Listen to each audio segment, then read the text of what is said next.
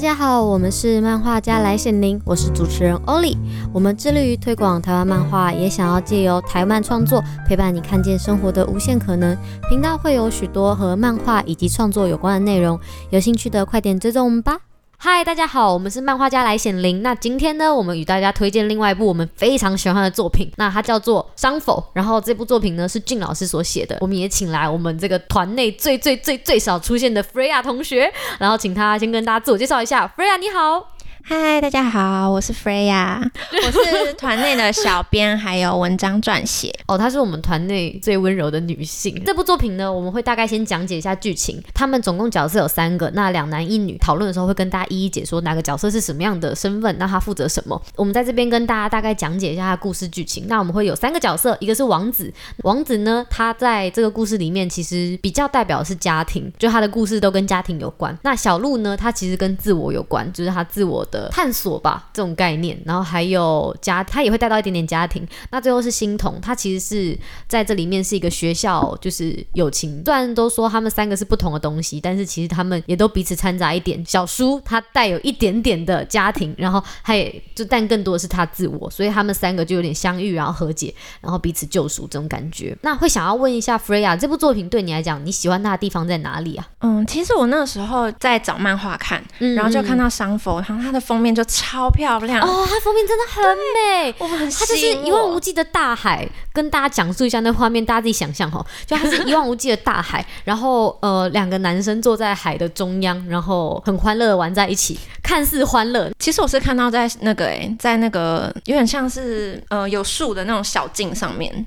它之前的封面是一张绿色的，嗯、呃，应该是说网络上面的跟它的实体书是不一样封面。那，那在小径上的两个人是哪里吸引到你？嗯，应该就是先看到他画风很唯美，然后他的名字也是，哦、就是有一种就是很吸引我的感觉。哦、对对对，但是有一种悲伤的感觉，就是因为那个悲伤的感觉，所以虽然很喜欢，但是还是就先放着了，就没有进去看啊。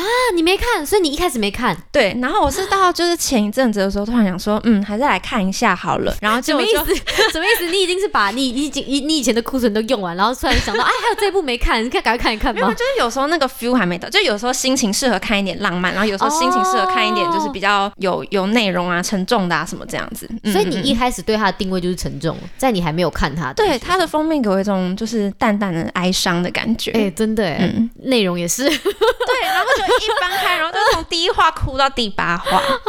为什么？真的超超催泪，就是它线条很漂亮。嗯、然后它的每一个画面，就是人物的角色跟表情塑造的很立体，对，然后都很传神，然后太有情感了，就是你看到很容易被感感触到，嗯嗯，而且他每个角色都有自己的故事。对，我们先从家庭的开始讨论好了，你觉得那个家庭的最让你感到揪心的是什么？家庭吗？哦，其实，在最一开始的时候，我是被那个。书凡，舒凡是自尊心戳到，对对对对对，戳到。因为一开始，因为他没有钱嘛，然后他家人也不管他。小叔他在这个故事里为什么会是自我呢？是他其实他妈妈跟他姐姐就是他们有点像各过各的。然后他小时候就很明显的知道说他不能够靠他的家里，然后他又很穷，就他那时候才国小还国中吧，他就没有钱，他就只能够就是用他身上一点点零钱，然后去过一个礼拜啊或怎么样，一直饿肚子。对，一直饿肚子。那长大之后他也就是打工。所以他很怕讲到钱，或者是别人同情他之类的，嗯，只要这类他都很敏感。那他的自尊心会怎么样让你觉得很触碰到啊？嗯，应该说第一话的时候，我觉得有点猝不及防，就是被戳到那个点。嗯、就是在第一话的时候，舒凡遇到王子，然后他们好像就是跟就是吃饭有关的。然后反正那个时候，嗯，王子就说了一句说这样很可怜，巧克力吗？哦，好像是巧克力，哦，就是王子给舒凡巧克力，然后舒凡就说。嗯你在可怜我吗？嗯，不是，不是，不是，不是吗？他好像是，他我记得在的一直狂翻那个书，他他没有自己讲可怜。哦，他是说哦，是王子跟舒凡说，他说我的巧克力分你一半，很好吃。哦，然后一开始就是舒凡是拒绝他，嗯，然后就王子就说，嗯，肚子饿的话，肚子饿的话很可怜，然后就是书凡就被戳到了。然后他就把他推倒，对对对，对，就是当时我就是觉得超级心疼的，因为他就是为什么现在就想哭，然后你已经想哭了吗？我那会也是在这边就爆哭。呃，大家可想而知，就是说情绪化也是有道理的，对对对，就是你会觉得很心疼他，嗯嗯嗯，嗯，真的真的，就是他当时就是感可以感受到他自尊心被戳，而且这么这么小的小朋友哎，嗯，然后再就是连别人分你，其实，在小时候很常会这样，我分你吃一点东西，你分我吃一点什么，嗯、但是对他来说，这一点点的动作，对对对，对他就是他会把这个。警戒拉到最高，嗯，嗯，你是在施舍我，你是在同情我，嗯，对那种感觉，哇，天哪！那之后嘞？对，然后这一幕也有让我很印象深刻。一句话是，他说，因为那个舒凡他就很生气嘛，然后他就把王子推倒，嗯，结果他就说，嗯、呃，那一天就是打人的孩子哭了，但是被打的孩子却笑了。哦，对对对，对对，我就觉得真的，你就瞬间觉得，哦，我也不知道，但是就是我知道，我 懂，我懂，因为。他哭是因为他触碰到他心里最深、最深、最深那一个地方。其实我觉得在那一幕，其实两个角色都被触碰到了。因为，嗯呃，会讲到王子，就是王子为什么会一直笑呢？就是他在这个角色里面，他是一个被家暴的人，但他却总是面带笑容。就是在讲到王子这个角色，就是他其实是一个，他爸爸得了重病，然后他爸爸就会。借由打他来抒发他的情绪，或者是抒发他的身体的伤痛，嗯，然后王子都会用笑去面对这一切，因为他觉得他凭什么获得幸福？他爸爸那么痛苦，所以无论再怎么样的伤痛，他都会用微笑去化解这一切。当舒凡把他推开的那一刻，就是仿佛王子好像也想到他小时候，我会这样联想，我会觉得他好像也想到他爸爸在打他的时候，哦，好想哭哦。我觉得舒凡比较像是他有防备心、自尊心，然后他被戳到的时候，他是会反击的，他会有反应。但是王子就是他有一个默默承受的感觉，嗯，就是他就算被攻击什么，但他还是笑笑，然后他好像也可以理解说，嗯，可能对方受伤了或什么，就是他很有那种包容啊。跟那个，但其实我觉得王子到后期已经他有点，他不知道该用什么样的情绪面对别人，嗯，他已经太习惯用笑脸去化解这一切了。嗯，当你这次问他说，你不会生气吗？你不会干嘛？他不知道哎，欸，他无法哎，欸，你知道这个，这个感觉很难过，因为。他小时候是被伤害的多深，他才只能够有这个情绪，他只敢有这个情绪，嗯，因为他在里面不断质疑说：“我凭什么幸福？”嗯，然后呃，他的老师跟他讲一句话，那我真的印象很深刻，就说：“等你爸爸走了，嗯，就会恢复正常。”你可以忍耐到他。他离开为止，然后那个、嗯、那个王子就很痛苦。对他来说，他爸爸就最后一道防线。他他爱很爱他爸，嗯，因为他爸爸在他小时候真的是占了一个很重要的就是面积，就是他爸爸以前小时候真的很爱他们，然后都会带他们出去玩什么的。嗯、然后到了最后，就是老师讲那句话，真的是让他情绪也溃堤吧，就会觉得天哪。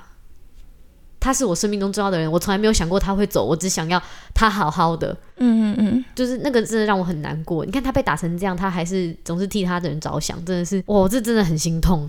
我觉得这段感触比较深的是说，他还只是一个小孩。我觉得如果这成年人面对这种事情已经很难完全接受，何况他还只是一个孩子，然后他长年以来都要忍受，就是有一种心情是，如果今天带给你痛苦的这个人是你很爱的人，就是你要用什么样的心情去面对这件事情。然后我之前有看一部电影，我记得叫《上岸的鱼》，它里面是有一点带到。就是比较隐隐约约带到长照的话题这样啦，哦、然后那时候是我、哦、是一个对可以深究，那时候是我第一次就是看到说，你今天要照顾一个就是很年迈的，比如说父亲好了，爷爷什么，就是照顾你年迈的长辈、嗯，那这个长辈。你当然一定是，不管是出于责任还是出于爱，你都是很真心希望他们好，想要好好照顾他。但是有时候你的能力并没有那么足够，然后就会变成说你也很辛苦，你也有你的痛苦。但是我觉得很难，就是去反映说，就是不得不说是真的很辛苦，但是你却不能说。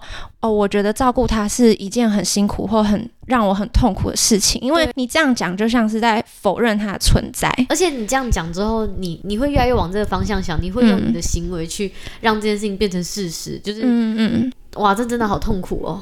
因为就变成说，每个人都会碰到痛苦的事，一定都会很希望不要痛苦，或者是这个压力可以消失。但是今天这个压力是来自于你爱的人，你的人，你不能说你希望他消失啊。嗯哦、所以我觉得这是，就当时看到他又是一个那么小的小孩，然后要面对这些事情，嗯、但是他又不能直声，我就觉得就是很心疼。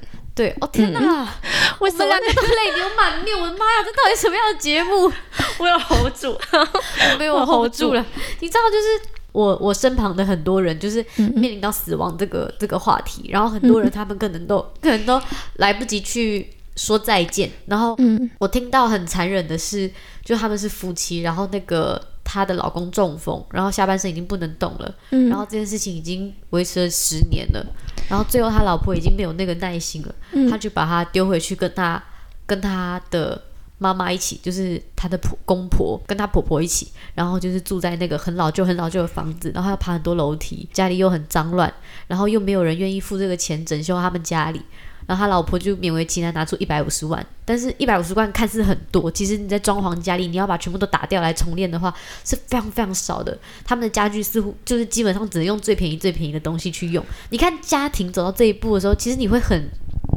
很难过，因为我们曾经是携手要走过一辈子的人呢。嗯嗯嗯。然后因为照顾，因为什么？这已经不是感情了，而是一种责任。嗯，你们是在彼此消磨，已经不是爱了。这个这走到后面真的很难受哎。反观男主角会让人觉得很成熟，是他才这么小的年纪，但他却不想要让他爸爸承受这些情绪，他只愿意把最好的那一面带给他。他似乎不敢去想他爸爸走了会怎么样。嗯，反而是别人说的时候，我觉得那真的很。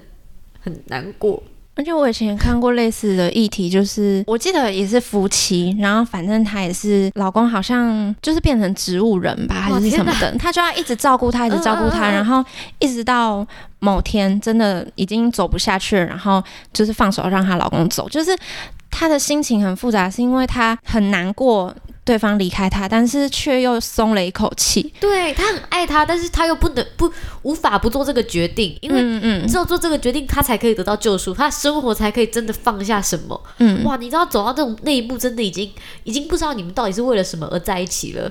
而且人还是会自责说，呃，我怎么可以因为他的我怎么可以死亡而开对而而感到轻松呢？或者是我怎么可以控制他的生命呢？嗯，但是到那一刻你已经无法了。就算是这样，你看他是植物人，他也无法诉说说他到底是痛苦还是不痛苦。嗯，就你只能够。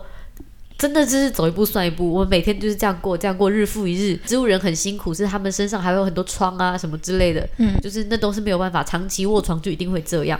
所以那些照顾者其实到了越后期会越来越辛苦，因为年年纪也慢慢慢慢，体力也没有以前那么好，就是越来越差，嗯、然后还要照顾这样的人，这真的是很复杂。嗯、但反观到这个故事，小叔，你觉得小叔是怎么样拯，就是从心灵上面的拯救王子呢？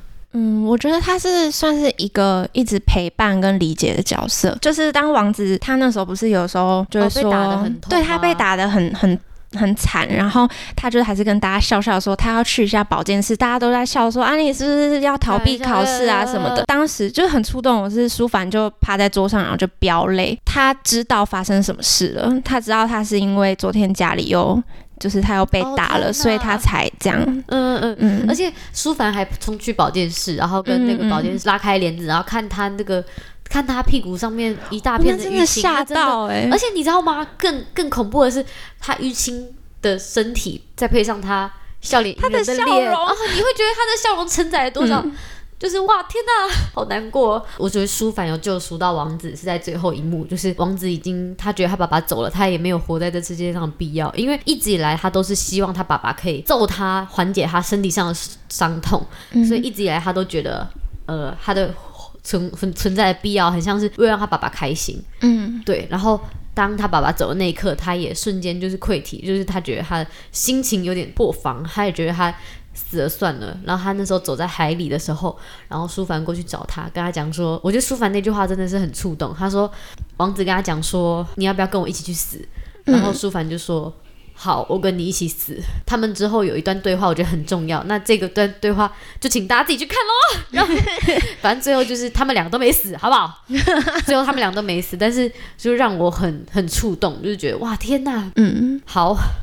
那我们回归，就是 这这个作品里面，除了这两个角色之外，还有另外一个角色是心童，它代表的是学校，就是校园跟友情。嗯、哦，我先大家跟大家讲一下欣桐这个角色。首先，真的欣桐就是他有点像是为了迎合他朋友，他永远不敢讲出他自己真实的想法，但是其实他都知道，就他的朋友也并非真的朋友，纯粹只是想要利用他，让他去跑腿啊，让他去干嘛，让他去邀约他们很喜欢的人啊之类的，就是他有点被利用这种感觉，但他还是心甘情愿。但其实心彤一直以来他都不太开心，他都他都不喜欢这样，但是他强迫自己接受这个样子，然后最后他遇到了王子，跟遇到了舒凡，从他们身上找到真挚的友谊，然后并且跟他们成为了朋友。那你觉得心彤这个角色会让你想起校园生活的什么吗？我觉得我在看的时候比较像是一个，就是中观来说的感觉，嗯，因为我觉得以前在学生时期，大家都会经历过那种不管是排挤啊、小圈圈啊，或者是想要找寻一个自己的定位的感觉。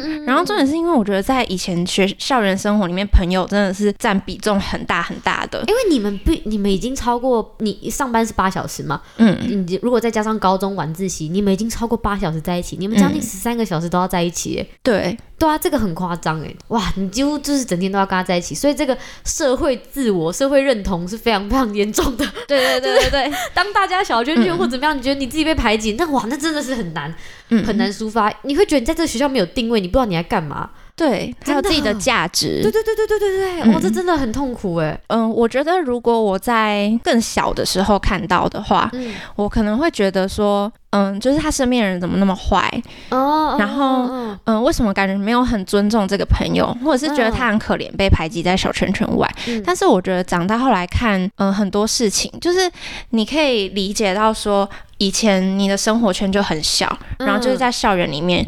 你碰到的人呢，然后看到的事情，就是你的眼光没有那么远，没有那么广，嗯、所以说，嗯，就是知道的事情太少了，嗯，所以你会把那些都当成是你的全部，然后包容心跟理解力也没有那么大，嗯，所以才会就可以说是以前很不比较不成熟吧。就是你看到跟自己不一样的人，你就会觉得不喜欢就不喜欢了，然后就做出一些可能不太好的行为或者是什么的。嗯，但我觉得在以前，其实你也很难，真的就是因为学校就这么大，然后你们班级也就这么少，这些人就是你必须得跟他们相处的人。嗯，那你当然会希望我们可以保持一个平衡，就算我不开心，但是我也不希望脱离这个圈圈。你们有时候会忘记我，但我也不想要真的完全脱离你们，因为如果脱离你们，我就没有我就没有人了，我只有孤身一人，那个感觉哇，好孤单哦。嗯嗯，而且其实上大学，你看同学这么多，然后每个人都有自己想做的事情，我可以选择去做什么。但在高中没有，你就是绑在班上，哎。对，你什么课都绑在班上哎，然后又、嗯、又要分组，又要干嘛？我那真的是，所以就变成就是你为了想要交朋友，为了想要还是有跟大家在一起的机会，你就把自己的声音给给压下来。对对对对对对对，嗯、就是我觉得王子跟小叔跟欣桐他们三个最让我印象深刻的是，有一天班上有个很夯的女生，她生日，嗯，然后那时候就是欣桐其实也生日，但她藏起来，她不愿意告诉大家她生日，嗯，然后她帮助那个女生去邀约王子，因为王子就是笑笑的，然后很帅那种感觉。他就帮那女生去邀约王子，请他来，然后王子就是答应了。但王子意外的发现说，欣桐也生日啊，为什么他没有说？嗯，对。然后买蛋糕或者是什么，他都是买那女生喜欢的口味，也不在意自己的想法。他就觉得说，不行，我得就是，我觉得那女生应该会不开心。他真的是很替人家着想的角色啊。他就是说我，他觉得那女生应该会不开心，所以他要帮那女生庆生。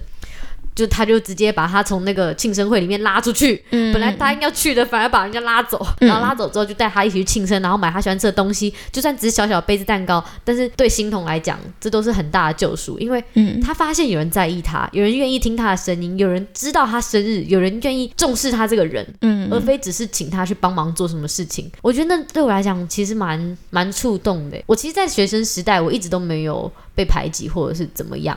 我都觉得我跟人家相处的很愉快，所以导致于我认为我的世界看出来都是美的。嗯嗯，我也认为不会有人会有这样的情境，嗯嗯，我不能够理解。但是当我慢慢长大，慢慢长大之后，我听到很多人讲很多话，我才发现，其实学校有很多小角落，他们真的受伤到，他们不敢自己发言。你会觉得哇，好难过哦。你知道我有一次大学啊，我们有个班上同学，他就在聊天，他就说哦，我小时候就是那个人，真的很欠霸凌。我小时候就是霸凌他，怎样怎样的。你知道我听的时候我有多生气吗？我气哭诶，我就说你怎么可以说人家欠霸凌啊？就是你凭什么讲出这样的话？然后你到现在还觉得做这种事是理直气壮的吗？对，你知道他已经是大学生了，嗯，就是我们那时候我们同届嘛，然后我那时候就听了，我就很生气，我就觉得他怎么可以讲这样？你不永远不知道你霸凌他之后，他要花多少多少时间跟自己和解。你就算跟他道歉了一百万次都没有用，嗯，因为对他来说，他受受的伤害是一辈子的，他永远会觉得他自己就是不如人，他永远会觉得他自己怎么样，他没办法没办法改变的，那真的很难受哎，他他可能这一辈子都不会再开放他的心了。因为应该，因为我觉得青少年时期就是建立自我价值跟世界观的一个对很重要的时候。你知道那个时候我们面对就只有家庭，哎，再来就是学校了。嗯、然后你在学校还受到这么大的挫折，你回到家里面对家人，家人永远都是用爱包容你，所以反而对他们有不好的情绪。嗯，然后你再回到学校再被欺负，再回到家里又怎样，你会觉得你两边都很糟，你两边都没办法顾好。但是我我觉得这也是这这本书一个蛮大的重点吧，因为他们都是在。就是在学，就是青少年嘛，对，就是青少年有太多无能为力，跟不管在心智能年龄上，还是真的在就是自主能力上，都还没有成年人那么成熟。然后很多事情你不能做主，或者是也没办法，就是没有那么大的自由度跟那个掌掌控能力去做，所以就有更多很无奈的时候。我觉得有时候你连替自己发声都需要很大的勇气，而且小时候哪懂什么叫替自己发声？小时候也根本不懂，说我这样是被欺负，我只觉得很难受。嗯、而且像那种什么霸凌，有时候我身在其中，我真的不知道要跟谁讲。哎，嗯嗯，那个那个感觉真的很痛苦。那我想问一下，如果你是里面的角色，你是王子好了，嗯、你会怎么样面对这个情境啊？就是你爸爸家暴啊？哇，这个好难哦。嗯，我觉得真的很难想象那个当时的情况，但我觉得我也是属于没有勇气。逃走或反抗的人，嗯嗯，尤其是你真的面对一个你爱的人，好像，但我真的没办法像他永远那么正面呢。我可能内心还会闪过一丝一毫，就是，嗯、就是哦，不敢讲，这讲出来真的是，我真的不敢讲。但是你可能内心真的会有一丝一毫想说，嗯，我好想停止这一切哦。对，我觉得肯定会有，但是王子完全没有。好啦，但这这个角色有点太理想，就是。我我觉得不可能真的会有人一百趴没有，但是如果是我，我可能没办法像他这么好心吧。我觉得应该是说压抑久了，因为他在后面不是有跟那个舒凡说，他其实中间有好几次，他都想问他愿不愿意陪他一起去死。哦，就代表其实他中间可能已经有过很多次就是撑不下去的时刻，对他自己，嗯，对，是不是他让他爸爸不开心？嗯，干脆我走了。你知道那个感觉有多揪心吗？哦，你知道他到最后一刻还是还是把错全部都揽在他自己身上，哎，嗯，因为他觉得他自己，我觉得也是觉得自己太痛苦了，就是他他就是可能像你说的一样，就是想要停止一切，嗯，但是他很爱他的家人，他很爱他的爸爸，他不希望他爸爸，他当然不可能就是希望他。走或是怎么样，希望他不好，嗯嗯、就是他把痛苦放在自己身上。那你觉得爱会变质吗？嗯、变质吗？你觉得爱这个东西是永恒的吗？嗯，应该是说，我觉得爱其实是就是有爱的地方不会有恐惧这些的，不是说爱本身变质了，是有其他的情绪、想法什么的超过，就是盖过了那个，就是你爱他的。嗯嗯嗯，那个那个那个，那个心境，我知道我知道我知道，嗯嗯，就是你那时候已经无法顾及你爱不爱他，你只觉得你好累，对，说我好想停止这一切。就如果你撇开这一切，你当然还是可以说你很爱他，你希望他好，但是有太多现实的因素。嗯嗯嗯，我了解。那你觉得如果你是、嗯、你是舒凡呢？我觉得舒凡比较像是嗯、呃、被迫提早长大的感觉哦。嗯，怎么说？而且。我觉得书房跟王子比起来，就是因为王子他最大的痛苦是来自于家庭嘛，然后他在这个家里他承受爸爸压力，然后但是他还是在这个家为他爸爸就是付出什么的，嗯嗯嗯、但是这也很无奈，因为他就他可能也被逼只能这样子，对对对。那但是舒凡的话，虽然说一般人看可能会觉得啊，他爸爸妈妈都没有照顾他，他就一个人，然后没有一个家，嗯、但是他被逼着。对，他又没钱，但是他被逼着提早长大，等于说他也提早有了比较多的自主权，嗯、就是他靠自己生活，然后他要什么他就是去赚钱什么，他反而有比较多掌控的能力，可以选择他想要的生活或者什么的。但是其实我觉得，嗯，该怎么说？我觉得钱这个东西，它虽然真的不能够代表什么，但是就像那个舒凡，他其实我忘记他那时候有没有想要参加毕业旅行了。嗯，但是全班同学希望他参加毕业旅行，然后帮他筹钱。嗯，然后当他拿到那个钱的时候，他超级不服气，他非常之生气。嗯，他觉得凭什么？嗯，但是他还是说不出口，他还是拿了那笔钱，但是他给别人，他没有真的收下。嗯，他把它给丢掉了。对对对对。嗯，然后最后，我觉得他们每一个和解的方式都还蛮特别的。嗯，就是把对他们而言那个。受伤的东西埋在树底下，埋起来。对对对对，嗯、像最后欣桐就说：“那舒凡，我们把这笔钱拿去树下埋吧。”嗯嗯，然后我觉得这样子的感觉对他来说或许也是一种和解吧。嗯，他不需要再背负其他人同情的眼光或者怎么样。当然他没办法，因为现实就是如此，他必须得必须得遭受到这一切，是因为他的家境就是这样。嗯，所以大家还是会用同情眼光看着他，但是他知道该怎么样。跟自己和解，他知道他自己问题在哪了，所以他选择把它埋起来。嗯，我就觉得哇，天哪！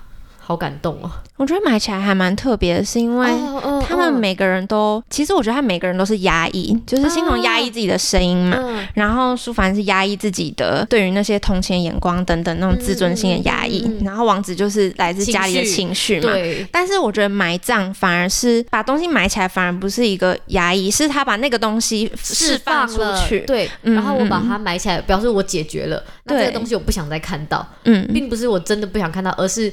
我让我结束，对对对，跟他有点做一个切割那种感觉。嗯嗯嗯。那我想问一下，我们聊这么这么多，你觉得这部作品最吸引你的三个地方是什么？我觉得第一个就是他的感觉，超空空泛的形容，就是我在翻开的时候。它的内容的画风一点都没有让我失望，就是跟当初看到它封面感觉是一样的，很厉害，真的，真的，对对对，我很喜欢它，就是很清爽的线条。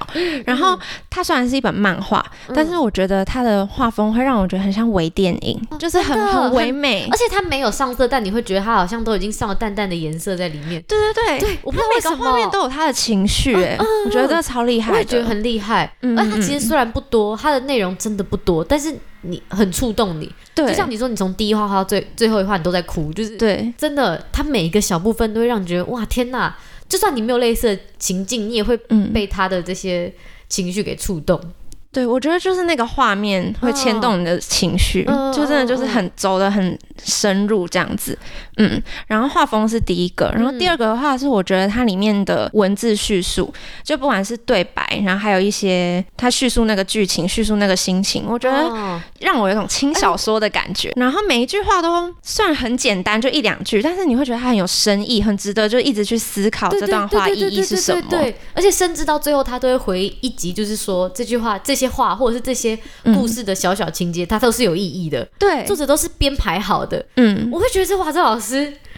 很厉害，很像读心理系，你知道吗？就他把人的心抓的死死的，就是我早就把你们的心情管弄在我的手指里那种感觉，我觉得很厉害吗？嗯，我也觉得很厉害，而且主要是，嗯，因为我看了两次，就我第一次不是就是一边爆哭一边看完，然后想说，第二次没哭，第二次也有，但是 天哪，究竟是第二第二次你会看到很多是你第一次没有注意到的，因为我觉得它有一种慢慢揭开、慢慢揭开的感觉，比如说第一。第一话是先讲到那个舒凡他的自尊心的那那一幕嘛，对。然后那个时候你会觉得，就是看第一话的时候会觉得王子是吊儿郎当，感觉来、欸、也没有，就是一个开朗的王子，哦、就是对，然后他感觉是来解救舒凡的，嗯、但是到第二。